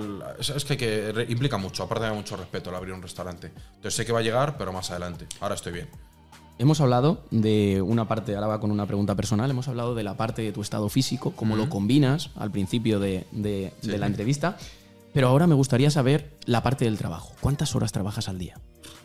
¿Y, en- y cómo es en tu día a día el trabajo? ¿Estás todo el día pensando en ello? No, porque al final tienes que combinar muchas cosas. Es que el trabajo. Cuéntanos cómo es tu trabajo. Creo que estaremos de acuerdo, tanto tú como yo, como el resto de oyentes, que a veces trabajo no es el hecho de cómo mueven las manos o te desplazas, sino también lo inquieta que tienes la mente pensando. Yo te voy a decir una cosa, pues una chorrada. A mí en la ducha se me ocurren unas ideas que flipas. A Hmm. veces he salido corriendo y apuntar en el móvil para el día de mañana hacerlo. Entonces, eh, te, digo- te diría que le dedico muchas horas. Porque al final no soy el típico eh, influencer, lifestyle, que cuenta, con perdón la palabra, cada pedo que se tira, pero sí que es cierto que solo estar comiendo y cenando a menudo fuera y a mí no me lleva nada de tiempo sacar el móvil y hacer una story de 30 segundos contando que estoy comiendo y dónde me encuentro. Para te digo, lo grabo la primera y lo publico, o sea que no es muy breve. Entonces te diría que le dedico mucho tiempo a pensar. Luego, por ejemplo, todos los vídeos que hay en mi canal, yo todos los he visto. No es que yo le mande los brutos al editor, él me la monte y lo suba a YouTube, no. Él me pasa un borrador, yo lo veo entero, le pido unos cambios. Si son muy gordos, lo vuelvo a ver. Y si son finitos, que me lo deje el, el subido y ya lo programo yo. Entonces ya te digo, al final es el grabar, Hablar con los hosteleros que me contactan, eh, el email, las redes sociales, contestar a los seguidores, planificar el contenido, eh, los editores que no sé si lo he dicho. O sea, lleva mucho tiempo. Las horas de coche que hago. O sea, yo estoy en Alicante, pero ayer, ayer, he comido, eh, ayer cené en Benidorm, he comido en Valencia, He estado el día anterior a la cena en Logroño, en la comida anterior en Vitoria y la anterior en, en Burgos. O sea que me hago una de kilómetros. Compré el coche hace un año y medio y le he hecho casi 70.000 kilómetros en un año. Tiene restaurantes, ¿eh? No te soy una persona que. Sí, eso forma parte de tu trabajo al vacaciones y final. todo eso, o sea que al Y eso hay que contarlo como trabajo. Sí, sí, sí, o sea que le he hecho mucho. Ya tengo todo el día cogiendo hoteles y bien. Y, O sea, y- podríamos y- con la Repsol a cuestas. Vale, pues ahora entraremos en toda esa parte, en, en el, en la parte de la entrevista de, donde vamos a hablar de empresa y dinero, que creo que es algo que a muchísima gente le, Sí. le va a interesar. Y quería, que nos quedan tres preguntas de esta sección, que es un consejo que tú puedas dar en base a tu experiencia para cualquier persona que quiera empezar a emprender en el mundo de Internet. Yo te diría al final, no solo internet en la vida, creo que tienes que saber eh, cuál es tu talento, en qué destacan más sobre los demás y procurar explotarlo. Yo creo que el mío es que al final creo que tengo un buen don de gentes. Entonces ya cada uno, joder, a lo mejor hay una persona que, es un cachondo y hace reír a todo el mundo, pues a lo mejor te puede dedicar a, a hacer monólogos o contar chistes. Entonces creo que tienes que saber que se te da mejor que la media y ya pues, obviamente vas a ir mejorando con el rodaje, igual que considero que lo hecho yo y todo, toda persona que hace algo, vamos mejorando con el tiempo y aventurarte a ello. Hay que perder el miedo y sobre todo también te diría que no te importe el resultado. O sea, yo no estoy pendiente de si me grabo, ay, que el flequillo lo tengo mal, me, lo- me voy a grabar con los pelos recién levantados o que se me hayan visto las entradas en algún momento y me da un poco igual. Entonces creo que tiene que dar, dar igual resultado porque a la gente le gusta la naturalidad. A veces lo imperfecto lo más perfecto. Si todo es perfecto, que todo va bien, a la gente le chirría un poco. Eres influencer, que te hemos definido como influencer, pero realmente eres emprendedor. Sí. Y empresario, bueno, también. Y empresario, Es sí. esto, sí, sí, sí. Eh, ¿Tu peor momento como emprendedor o como empresario eh, a lo largo de tu carrera, cuál ha sido? Eh, Te diré la polémica que tuve con un amigo, con César, cuando fue eso, porque tenemos muy buena relación y ¿Seguís teniendo esa buena relación? Hablamos hace un, no lo he contado, eh, hablamos hace poco de más por unas cosillas y bien, o sea, sé que cada uno va a estar por su lado, que nuestros caminos se han separado y no van a volver, aunque le pesa a mucha gente, yo incluido. Pero, pero bien, al final a mí me gusta estar en paz. O sea, yo puedo haber hecho cosas mal, la otra persona, no nos llevamos cada uno por su lado, pero que no haya un mal rollo de decir, no te saludo, te quiero matar. Pues mira, somos educados, nos damos la mano y ya está. Y te diría que fue ese momento, por lo que es el perder a un amigo, que era muy buen amigo, y luego también por el hecho de mm, toda la gente que fue ahí a saco a, a por mí como, por como si fuese mala la película y tal, que ya digo, puede que haya cosas que tengan razón, puede que no, pero yo digo, hoy, en día la gente es que hace ¿Cómo mucho te daño. sentiste en ese momento? Mentalmente, anímicamente. Me sentí mal, no te digo, voy a decir que llega a derramar una lágrima, pero de estar. Y tampoco jodido de que te estropee el día, porque al final tuve en quien refugiarme y todo eso, pero es decir, es un buen palo. Y el estar que te tienes que poner en Instagram, que la gente no te pueda mm, no te pueda el- poner los comentarios salvo que te siga, filtrar unas palabras clave, o sea, fue un momento de estar todo el día bloqueando, bloqueando, bloqueando, restringiendo, o sea, fue un no parar. Y voy a hacer, si te me permites, comentarte una cosa. Sí, sí. Me ha pasado hace poco, lo voy a decir abiertamente, eh, yo animo a toda la gente que está escuchando que cuando vayan a hacer una falta de respeto a alguien en redes sociales, se lo piensen dos veces porque puede hacer más daño del que piensan. Eh, yo estoy a punto de dejarlo con mi pareja porque tuve una greja con ella súper fuerte. Sumo otras cosas y demás porque resulta que hay una cuenta de Twitter de esta que suele publicar tonterías para hacerse viral que hizo un tweet en el que eh, ponía... eh, no sé si acaba César, no me acuerdo de tal, pero venía los sorteos que le toca a César, los que le tocan a Pablo. Y salía que yo en un sorteo me había ido con una chica, que, bueno, eh, que, que para la gente mona y demás, y el tema eh, que ponía como que en mis redes sociales el 95% de personas son tíos, 5% chicas, y que le toca a una chica encima, teniendo tan pocas tías, y que encima es mona, como casualidad y que lo hubiese amañado. Entonces, claro, eh, yo tuve una movida con eso, la gente se da altavoz, y es una cosa que no se ajusta a la realidad, por varios motivos. Tengo en mis redes 60% chicos, 40% chicas. Luego, ese sorteo no lo hice yo, lo hizo una empresa con la que había hecho tal. Y, y luego, y luego aparte, es que fue eso cosa del azar. Entonces, claro, eh, poniendo eso, la gente del altavoz, una cosa que es mentira, pues hace muchos años yo tenía un problema con mi pareja que afortunadamente lo puede solucionar, podría ser el desenlace es como decir, tío, que Bobo el que lo ha publicado y Bobo el que lo repostea dándolo por válido, porque hoy en día hay mucha manipulación en redes, en redes, en tele y en todo. Sí, sí. Pero Entonces, es- yo creo que también eh, ese mensaje que estás dando es muy importante para toda la gente que nos esté escuchando. Yo creo que de parte de la gente, de, de los seguidores, os ve a los influencers como una especie de superhéroes. Mm. Y cree que no tenéis, que tenéis una fuerza sobrehumana mental y que no os hacen daño esas cosas, cuando en realidad sí que hacen mucho sí, daño.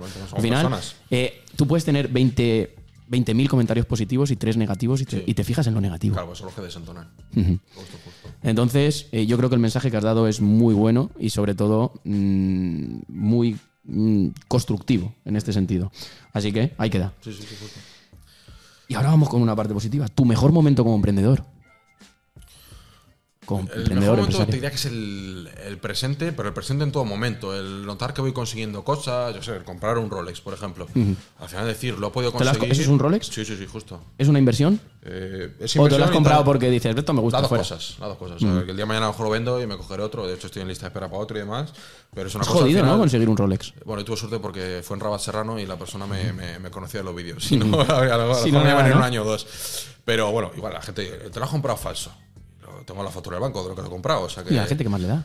Sí, porque la gente está no sé qué. O, a mí me dice que soy niño de papá. Y yo cuando empecé todo esto ni me llevaba con mis padres. De hecho, hoy en día no tengo relación con mi padre y con mi madre o tal. O sea que es Bueno, la, creo lo que has- típico que- creo que la, gente sin saber opina. Es una cosa que me da mucha rabia. Pero bueno, tío. creo que acabas de contar que para poder seguir tu camino o empezar tu camino dentro de Cenando con Pablo, lo combinabas con el trabajo en la noche. Claro, claro, claro. justo. Hostia. Hay que Entonces, conocer las cosas. Pero bueno, volviendo a, vamos a ir a lo positivo, que es Tu mejor me- momento más como me gusta emprendedor. hablar. Te irás el presente, ver las cosas que consigo, sentir que ayudas, la gente que estoy conociendo. eh, joder, tío, el, ya digo, es que conozco de personajes públicos, chefs, personas. eh, estoy viendo el trabajo soñado, tío. Sí. Y, cosas que a lo mejor lo había visto inalcanzable hace años, pues ahora lo estoy haciendo realidad. El poder viajar, disfrutar, eh, todo. O sea, comprarme un coche que me gusta. O sea, bien, tío. Bien. ¿tienes el trabajo que siempre soñaste? O sea, no es que lo haya soñado hace 10 años ni mucho menos, pero, o sea, me hubiese gustado soñar haberlo hecho realidad, pero creo que es un trabajo que a todo el mundo le gustaría. Vale, pues vamos con la siguiente sección donde vamos a hablar de dinero y empresa. Y aquí te iba a decir, te tienes que mojar, pero creo que estás siendo, y creo que lo tiene que apreciar toda la gente que esté viendo y esté escuchando esto, que estás siendo muy, muy, muy honesto Siempre, y te estás siempre. mojando muchísimo y eso no es lo normal. Eso no es lo normal. Eh, y bueno, y coméntalo, que, y las preguntas no Ah, bueno, no claro, es verdad, es verdad, que se me ha olvidado, siempre os lo comento. Eh, no ha querido saber ninguna pregunta, porque hay veces que yo siempre doy, oye, pues, ¿quieres ver las preguntas antes, tal? No ha querido ni verlas. Dice, lo que sea, vamos con todo. Es que piensa que si no las sé, así me puedo ir antes a comer. Nada, de broma. Me gusta al final que vaya fluido, como te he comentado. Bueno, eh, te iba a preguntar la primera pregunta, ¿cuánto? Cuéntanos cuánto trabajo hay detrás de cada vídeo que subes y cómo lo haces. Que aquí, como estamos hablando de empresa y dinero, que lo desgloses. Tú vas a un restaurante, o sea, antes de subir este, el último vídeo que hayas subido, ¿cuál es el último vídeo que has subido de comida? En Tailandia, por ejemplo. En, ese, en Tailandia. Cuéntanos, desde que empiezas a gestar ese vídeo, todos los pasos que lleva, la gente que tienes alrededor que te ayuda, todo ese engranaje. Vale, vale. Vale, pues no poca cosa. Te lo voy a decir en general más concretamente que ese y te diría, al final, eh, yo trabajo mucho con Google Maps, eh, los sitios que... Porque yo al final, bueno, es un tinglado muy grande. O sea, yo por ejemplo tengo Google Trends, que te avisa un poco de las noticias con palabras clave, gastronomía, restaurantes y demás. Entonces, toda apertura o premios o certamen me acabo enterando porque me llegan al email. Entonces con eso al final guardo sitios. Sitios que yo conozco por chefs o me entero que abierto o lo veo por redes sociales. Recomendaciones de mis seguidores. Todo lo guardo en Google Maps. Tengo una lista ahí de restaurantes que ahora en España son, bueno, es el mundo, perdón, pero en España será grosso, 288 creo que hay así. Entonces, cuando viajo, pues lo voy tachando poco a poco. Entonces, eh, muchas veces es el hacer la reserva, que lo hago yo, ir al local. Si está fuera de Madrid, pues me, viene a Alicante. Estoy aquí unos días, voy haciendo visitas y demás. Me cojo el hotel, vengo en el coche, a veces con mi pareja, otras solo. Mis perros van siempre conmigo, a los hoteles y todo. Es algo que, es algo que tengo que coger un avión. Y nada, voy al restaurante, eh, hago la reserva normal. De hecho, tengo varios emails. No hago el email que es hola cenandoconpablo.es. Pongo un email tal cual. A veces pongo Pablo C. Y nada, hago la reserva, eh, voy, eh, entro normal, me llevo bien con el personal, pido muchos platos, ya luego saco las cámaras, me grabo. Pero al final es eso, que si haces la miniatura del vídeo, grabar los recursos de los platos, eh, la cámara principal, la, introducción del vídeo que la suelo grabar después para un poco presentar el vídeo acorde a lo que haya sucedido en la comida. Y luego esos archivos cuando llego a casa se los mando al editor por Google Drive, él me los monta, que a lo mejor según vaya de tiempo, pero en dos días, tres lo tengo, me sube el borrador a YouTube en oculto, lo miro, eh, hazme estos cambios, tal, está ok. Me lo deja él ya subido en, en YouTube, lo programo y el día que sale, pues eh, tengo otro editor aparte que me hace un, un reel de ese vídeo, una especie como de tráiler, y el día que sale hoy, pues llega una historia. Oye, tenéis un nuevo vídeo probando el, el pad más antiguo de Tailandia, clic aquí el enlace. Y hago así un cruce de plataformas. Y luego tengo contratados eh, el editores de los vídeos largos de YouTube, Saludo a Jordi, por si ve esto, que es de Alicante también. Eh, otro se llama Edu, saludos a Edu, que es el que me edita los, los clips para TikTok. Tienes dos editores, uno sí. del vídeo principal y otro Sí. que te saca todos los Ah, shorts, sí. clips, etcétera, etcétera. Por eficiencia y Sí, por velocidad. Plazos y aparte porque uno acabaría saturado y tienen que también que descansar los pobres. Eh, tengo también una chica que me hace las miniaturas, que son los que me ayudaron con el tema de, De la web, ¿no? con el canal y la web y todo eso, correcto. ¿Quién más tengo? Tengo a mi manager, que se llama Michael. Un saludo para Michael, que me lleva todas las campañas que me entran al email. Tengo al gestor, que eso también es importante, que ahí todos O sea, llevamos cinco ya, ¿eh? Sí, y, y, bueno, voy a incluir a mi pareja, porque mi chica muchas veces me ayuda a contestar los comentarios. Ejemplo, alguien me comenta, buen vídeo, Pablo, muchas gracias, amigo. Y si es una cosa más complicada, pues si está conmigo me lo comenta o tal. La verdad es que le dedica muchas horas y lo hace de buen corazón y se lo agradezco. Y te diría que ya, no hay así más personas. El equipo de Cenando con Pablo Sí. lo conforman esas seis personas. Sí, sí, sí. Joder, pues creo, que pocos no crecerá, sois, ¿eh? creo que crecerá con el tiempo. Sé que podría ser a más, pero bueno. Lo he dicho muchas veces. eh, joder, eh, quiero que esto vaya más. eh, quiero tener más ingresos, más números, conocer yo más, disfrutar más. Pero tampoco soy un tiburón en el sentido de que está haciendo siempre lo máximo. O sea, quiero ir sin presiones y disfrutando del camino. Pero bueno, puede ir a más la cosa. ¿Cuánto te pagan por hacer una crítica gastronómica? Una crónica gastronómica. esto otros podcasts he hecho cuando vas ahí. ¿Cuánto una review de tal? Eh, pues depende. Te voy a hacer horquillas. Eh, parto de los 800 y he llegado a llegar hasta 5.000 euros. Vale, yo tengo un restaurante, Sí, ¿vale? Y quiero contratar una crónica a Pablo sí. con la asesoría que has comentado antes para que me diga tienes que mejorar aquí, aquí, aquí, aquí, aquí. ¿Eso que me cuesta? Pues te voy a decir que depende. O sea, a mí cuando alguien me ha contactado en el sentido de cuáles son tus tarifas, le digo, no, no, primero necesito sa- ser agencia de una persona, necesito conocer el cliente y ver cómo es. Lo primero, por saber si me gusta y quiero ir, porque no todo es cuestión de dinero. Me ha pasado marcas que no me convencen y mira, no lo he hecho. Me ha pasado marcas que a lo mejor está un poco dubitativo, lo he probado y si está bien se hace y si no, pues nada. Y, y luego de cara a un restaurante, pues miro que me encaje.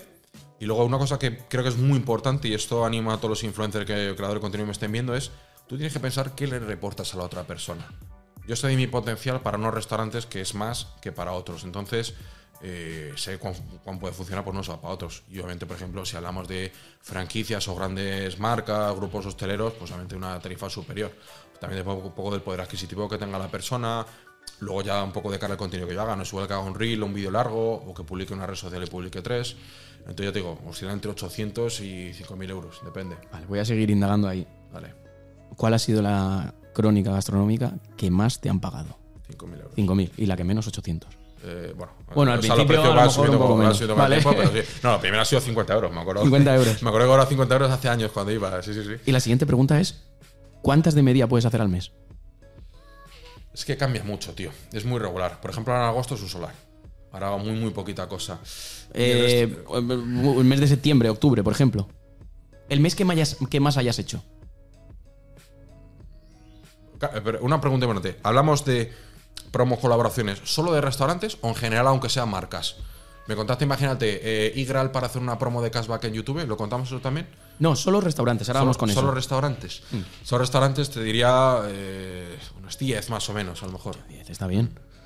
Y la Sabiendo otra que parte... ser más, que al final sí, yo sí, pongo que tú pones frenos y eso lo has comentado antes.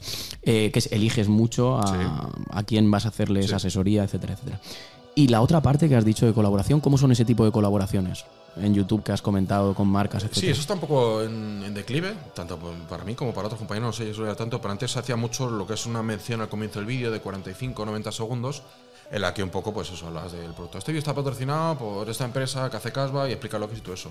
Y ¿Qué vale se- eso? Se paga muy bien. Eh, a mí me han pagado entre 1.500 y 2.000 cada una de ellas. Muy bien. O sea que bien, bien, bien. Y de hecho, escúchame, es que esto, yo he enseñado cosas, yo tengo Igral, Igral ahora mismo en el móvil, cada vez que resuelvo un booking, uso Igral y me llevo el 4% de vuelta.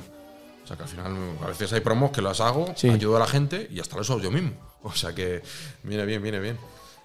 ¿Cuántos gastos tienes al año aproximadamente? ¿Cuánto te gastas al año aproximadamente en Cenando con Pablo? Sí, En te, puedo sacar, te restaur- puedo sacar la declaración de la renta y te lo busco, ¿eh? Más o menos, que- restaurantes, equipo, desplazamientos, etcétera, etcétera. El grueso. Dices, hostia, yo al año me gasto X. Para que la gente sepa, oye, que esto tiene mucho gasto. 30 a lo mejor. 30.000. Sí. Vale. A lo mejor por ahí.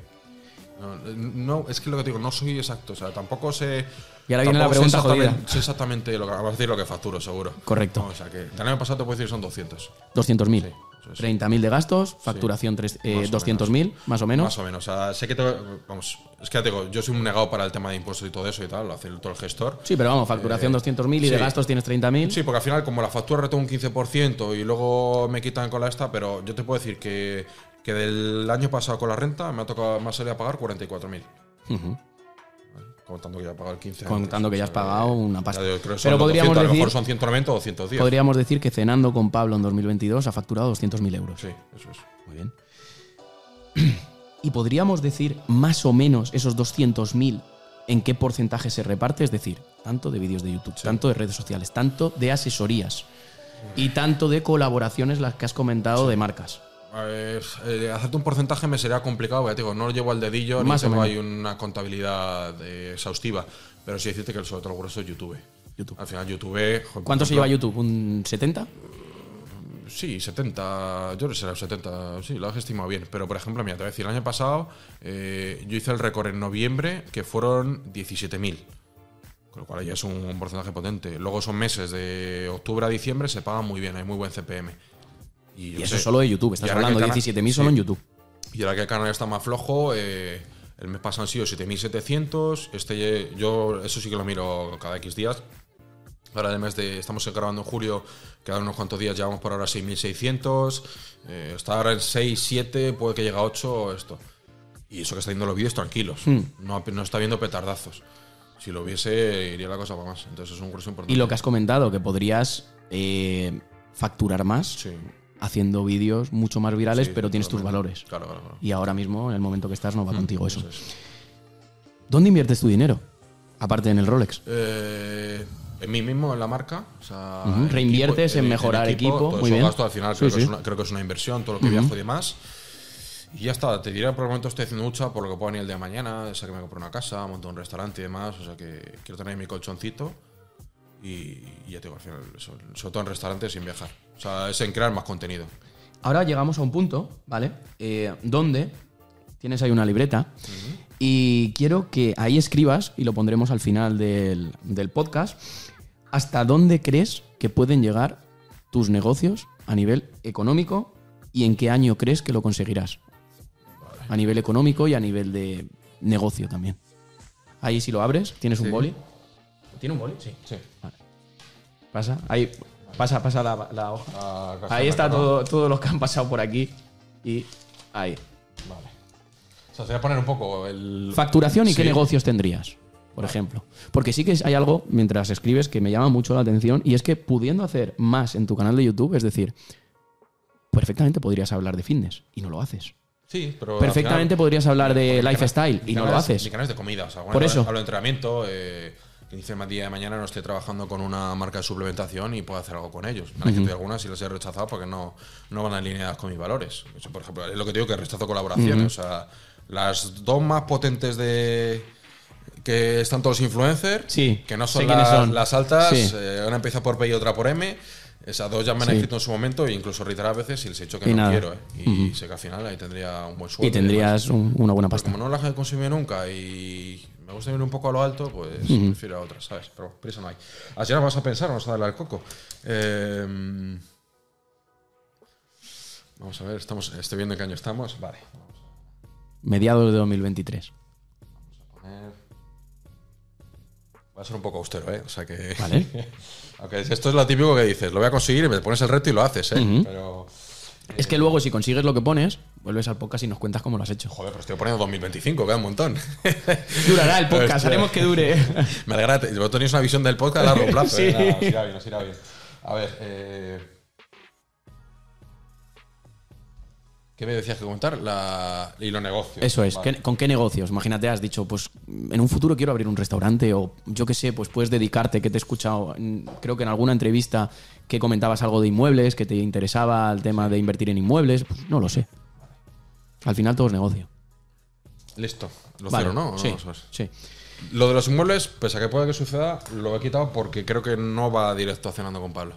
O sea, mi canal no es de inversión. Entonces no lo he contado. Vale. Y, y esto tampoco lo incluiría ahí. O sea, si el de mañana Sí, tengo negocio. cuatro roles en vez de uno, no. Para mí no es- O sea, lo, lo ha posibilitado cenando con Pablo, pero no considero que sea no creo que sea parte de, de esto. Vamos a la siguiente sección y vamos a hablar muy brevemente de marketing digital. Vamos a hablar de cuánto equipo de inversión destinas a día de hoy a la web, que ya sé que poco o nada, y a todas las acciones que realizas de marketing digital. ¿Cuándo importante es para ti el marketing digital dentro de toda tu estrategia? Para mí es la esencia, o sea, vamos, si yo sin el marketing digital me muero, o sea, vivo de eso, o sea, más que de ir andando por la calle. Eh, fundamental, eh, la web te contesto rápido, lo que me cuesta el dominio y lo que me cuesta el hosting, que no sé si será... que no le destinas equipo ni recursos No, a día no, de no, hoy. está abandonada, tío. De hecho, al, al cPanel este del WordPress. Que, no te acuerdas ni de entrar, que- ¿no? No, no, sí, tengo la clave y tal, pero no, no me entro a actualizar el WordPress, por ejemplo, a la versión siguiente. Ni los plugins ni nada. Eh, y luego a redes sociales, eh, bueno, al final por el editor quieras o no salgo en directo. Publicidad he metido en alguna vez. ¿Haces algún- publicidad en algún vídeo? Pero muy pocas. En este año creo que he hecho en dos vídeos, por ejemplo. ¿Y te ha funcionado? Eh, no hago tampoco una analítica. Sé que suma algo y tal y, y va bien. También es una prueba, por así decirlo. Y así más en redes, que destines, no te sé decir así un poquillo. No, en crear el contenido, mm, poco más. Joder, pagué Twitter Blue, por ejemplo, por esto la verificación. Que a mí no me parece ilícito el pagar porque te verifican. Ahora que Yo también lo de pago. Meta y demás, o sea que está, está bien. O sea, al final sí que me gustaría que diferenciasen quién lo ha pagado de quién no. Por el hecho de, por ejemplo, en Twitter, quien ya lo tenía, a mí en Instagram, que ya lo tenía, en mis dos cuentas de Instagram, que ahora la gente lo paga y lo tenga Meta igual, sí. me da un poco de rabia. Puede ser de otro color o que se pueda ver en algún punto. Pero bueno, bueno, hay un truco para saberlo, para quien no lo sepa, que es del rollo. Si tú te metes en una cuenta que lo tiene seguramente después de julio, lo más posible es que lo tenga comprado, pero aparte te obligan, para tener verificado en Instagram, en lo de Meta, tienes que tener una foto de perfil, la que salgas tú, y aparte, en el nombre de la cuenta, no el usuario, sino el nombre de la cuenta, tiene que ser tu nombre y apellidos. Entonces, Es una forma de verificarlo. es lo que es lo que lo tiene. Entonces, yo he habido cuentas que seguía uno que era no sé qué foodie y que ahora sale, nunca se le- salía en los en la Instagram Y ahora sale. la foto de perfil y pone su nombre. Y es como tal, que no pasa nada, que yo lo habría hecho también si no Sí, tuviese sí. verificado, o sea que viene bien. Y así más no te sé decir, tío. Y a día de hoy, ¿cuáles crees que son las acciones de marketing digital que más rentabilidad te generan de las que haces? Em, los vídeos de YouTube, obviamente, monetizan muy bien. Y TikTok a lo mejor, ¿no? Eh, TikTok muy poquillo, o sea, está subiendo mucho, ¿eh? Me- Pero TikTok no lo usas tanto para monetizar, sino para traccionar a otros sitios, ¿no? Sí, porque tienes una audiencia más y coño, yo saco pecho de cara a un hostelero y me contacta para hacer algo, una marca y oye, te voy a sacar en TikTok que tiene medio millón de personas. ¿Se fijan mucho los hosteleros en los números sociales? Yo no doy pie a que se lo fijen, yo se lo, yo se lo digo, al final hay que presumir, es un poco mi fuerte, por así decirlo. Y muestras tus fortalezas. Entonces, ya te digo, ahí lo bueno que, joder, que es una red social que hay mucha viralidad. O sea, me ha pasado con vídeos que me han escrito hosteleros de vaya locura, Pablo, no te lo crees, desbordados, que han tenido que contratar a gente, o sea, que es mucho. Y ha pasado con cuentas que no son nadie comprando la palabra de rollos sin seguidores, pero el vídeo ha gustado, se ha hecho viral, pf, reventar local, tío. O sea, hoy en día las redes sociales te puede dar una- un impulso a tu negocio sí, que no te lo imaginas. Y algo que vayas a hacer en un futuro que aún no lo hayas dicho, alguna exclusiva, algo en tu canal. Estoy hablando, que lo tengo un poco abandonado, eh, me reuní hace poco, también en el veranito y tal. Quiero sacar, por ejemplo, una línea de cuchillos.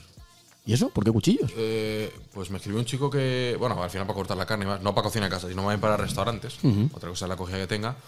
Porque me escribió un chico eh, que hace cuchillos, ha hecho cuchillos para chicote, para muchos chefs y demás. Y me dijo como que le haré ilusión hacer algo conmigo. Pero va a ser como rollo una serie limitada, pocas ediciones y demás. Luego lo que quiero hacer es eh, pues hacer cosas, eh, platos en restaurantes, lo hago con hamburguesas ahora y con otra, o he hecho una pizza, por ejemplo. Que tengan tu nombre, ¿no? Sí. Eh, el plato especial Y- cenando con sí, Pablo. Y es, guay. siempre digo esto que es fundamental y con lo que me surge y tal, que justo ahora me voy a ir a hacer una aquí en Alicante. Eh, ¿Cómo decirte? Mm, tiene que ser la idea mía, remixada por ellos o que se quede mi idea. Porque al final esto hace una prueba, ¿no? Es decir, vamos a poner eh, un poquito de fuet con una mermelada de tomate. No, no, tienes que ver que combine y que quede bien la cosa.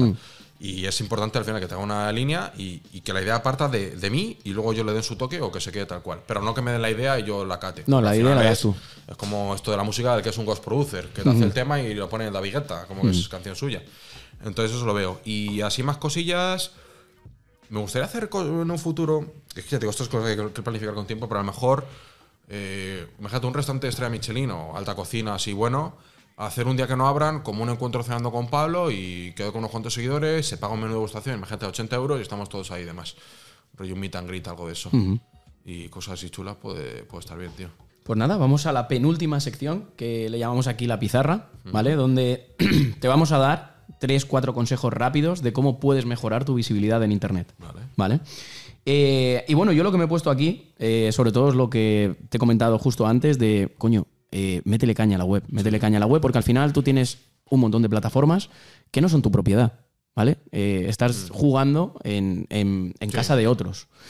Eh, y, haga- y hagas una buena base de emails. Yo me he apuntado aquí, por ejemplo, eh, podríamos crear un buen lead magnet, como por ejemplo los top 10 mejores restaurantes de cada ciudad de España, según Sí. Cenando con Pablo. Eso se lo descargaría a mucha gente. Tú ahí meterías todo ese flujo de emails, Sí. irías enviando, pues tus vivencias, generando una comunidad mucho mayor, porque al final están dentro de tu email y le estás contando cosas eh, más privadas, etcétera, etcétera. Luego también me parece curioso eh, captar tráfico a través, porque al final yo tengo ese lead magnet y ese lead magnet le tengo que traer tráfico para que la gente eh, se, digamos, se suscriba eh, y me deje su correo. Pues eso lo podemos conseguir con tráfico, por ejemplo, con tráfico de SEO y nos podemos posicionar detrás de un restaurante, por ejemplo, Carbón Negro. Tú buscas en Madrid Carbón Negro y sale el restaurante y debajo Hay sales tú con una crítica. Hay Eso es. en Madrid que. Pero potenciando no un web, poquito algunos. Del Google Maps de las valoraciones, hay uno que mucha gente busca Charrúa Madrid Sí. y salgo yo con un polo, polo amarillo en la puerta de una reseña que puse en su momento. Vale, pero aparte en Google, cuando la gente lo busque, ahí también te podrías posicionar detrás del restaurante con tu crítico, con tu crónica eh, gastronómica, etcétera, etcétera. Eh, y no hace falta que generes incluso un contenido nuevo para ello. Ahora hay un montón de add-ons de- con inteligencia artificial, incluso con ChatGPT, eh, los plugins que te cogen tu vídeo y te hacen no una transcripción, sino te hacen una síntesis de tu vídeo y eso puedes y es contenido original que tú puedes meter directamente ahí, retocarlo un poquito y el trabajo es mucho menor Sí. y te puedes posicionar. Y al final, oye, que te encuentren justo debajo de la marca, pues Sí, también puede hacer un montón de cosas que te pueden llegar. Incluso también eh, hacer lo típico de los X mejores restaurantes en Madrid o los X mejores restaurantes de X Sí. comida en Madrid. Y eso a ti te posiciona y ese ranking, la gente te puede pagar por estar ahí en ese ranking, en ese top o, o convertirlo como en un mini... eh, que te puedes poner anuncios ahí, etcétera, etcétera. Todo eso te genera un negocio que al final tú eres el dueño de ese negocio porque eh, es Sí, el que generas tu no, visibilidad. de los emails está muy bien. Saco los Sí. cuchillos, hago un mailing y a Justo, hago una venta. justo. No, algunas no, pueden salir muchas. Sí, porque quien está ahí en la lista de email. Sí, sí, cierto, cierto. Y bueno, y no sé si esto ya como, como idea, eh, con algunos restaurantes también podrías hacer cupones de, oye, el que venga de mi parte a este restaurante tiene este cupón descuento que aparte Sí. yo me voy a llevar una comisión. Sí, sí, si vas, tú tienes un descuento y yo una Eso- comisión. eso lo, lo ten- lo tengo en mente, estaría bien. Y si te posicionas detrás del carbón negro, imagina, por, por poner ese ejemplo, ¿vale? Que lo he visto entrar en tu web y lo he visto, te posicionas detrás y ahí tendrías, oye, si quieres venir porque te ha gustado la crítica y que estabas pensando en ir, pues aquí tienes un cupón de descuento del 10% y yo también me voy a llevar otro 10 de comisión de tu de lo que sea, ¿sabes? Oye, pues eso está bien. sí, sí. Bueno, y bueno. creo que se puede se podrían hacer No, muchas no, no, cosas aquí resumidamente para no para no Sí, aburrirte. no, luego, si lo que falta es tomar acción, eso creo que es lo importante. Y ya te digo, no es una inversión más en tu negocio y algo que te puede dar cierta visibilidad, una inversión y que te va a dar mayor retorno. Vamos a la última, última, última sección, que es el desafío Webpositor. ¿En qué consiste el desafío Webpositor? Pues consiste en que aquí Webpositor te desafía eh, y te reta a algo. Al principio te iba a echar un pulso, pero no, no va a ser así. Yo estoy fuerte, pero tú estás no, más. te- Será algo relacionado con mi nicho, ¿no? Digo yo. Correcto. Eh, vamos a coger y en vez de comida, que sería lo fácil para ti, lo que vamos a hacer es que voy a poner tres tipos de Coca-Cola. Voy a ponerte Coca-Cola cero, Coca-Cola normal y Coca-Cola light y vas a tener que adivinar cuál es cada una. ¿Crees que lo puedes conseguir? Es que, tío, consumo. o sea, creo que no, sinceramente, porque consumo. O sea, mira, la Coca-Cola con, azúcar, llevo sin consumirla. pff, ya, yo también. puro azúcar. ¿Cero? Eh, light, eh, alguna vez, pero cuando digo alguna vez es una vez al mes, a lo mejor. Entonces, va a ser Pero bueno, eh, eso que dicen que no hay diferencia entre cero, no, vamos a verlo. No, los objetivos son todos iguales. Bueno, Vale, venga, vamos a verlo.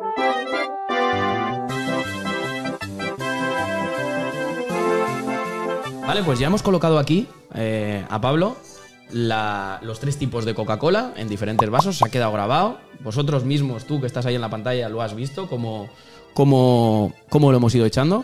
Vamos a empezar de izquierda a- de tu izquierda a tu derecha y nos vas comentando cuál es cuál. Pero una cosilla, ¿puedo probar las tres y luego decir cuál creo cada una? O Claro, sí, sí, sí, vale, sí, a lo mejor era probar este decir No, no, cuál no, es. no, no, no. Vale.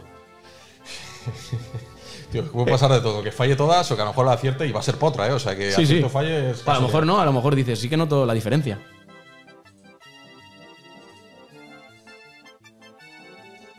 Yo creo que va a ser la light esa.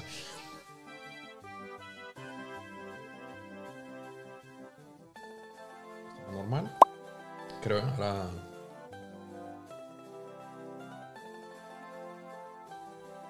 Ostras, te me has colocado un poco. Sí, ese el cabrón, la había dejado bien caliente, ¿eh? Anda que metéis la Coca-Cola dentro de la nevera, ¿eh? Esto no es justo. Para que sea más difícil. ¿Cuál te ha gustado más? Pues creo que esta va a ser la original, tío. ¿El veredicto?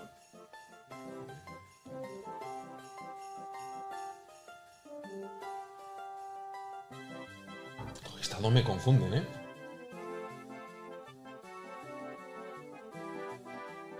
Yo esto voy a decir que la cero. Venga, cero, light y original.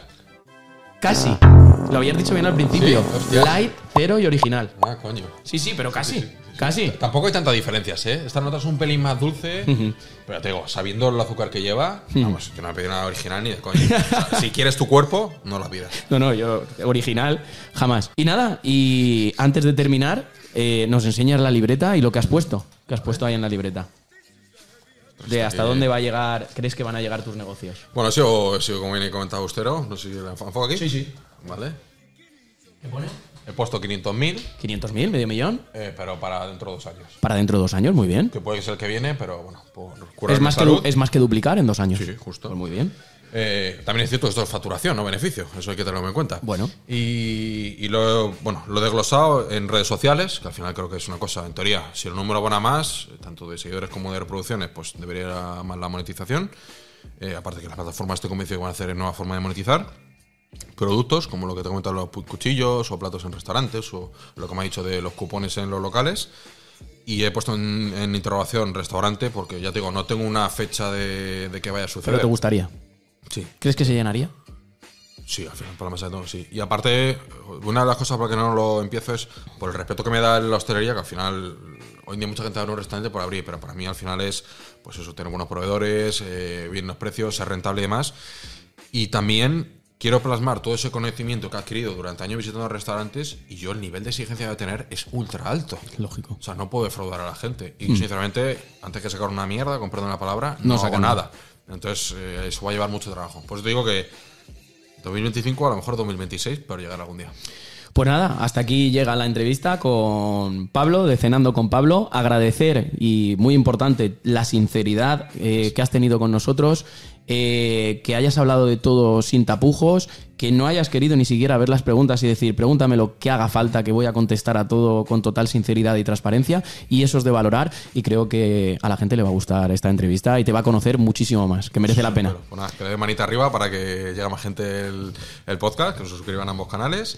Y nada, gracias por contar conmigo. Se me ha pasado volando, ¿eh? Si me ¿Sí? decíamos 15 minutos, me lo creo. O sea, muy bien, tío. Pues- Mucho- eh, pues esta- ojalá, ojalá cumpla esto en 2024 y nos veamos por aquí. Seguro, si cumples eso en dos. 2024 o 25, aquí... O 23, quién sabe. O 23, pues aquí te esperamos y estaríamos Fíjate- encantados fíjate de que volver a entrevistarte. cómo voy en 2023, que os digo un poco mi, mi desinterés.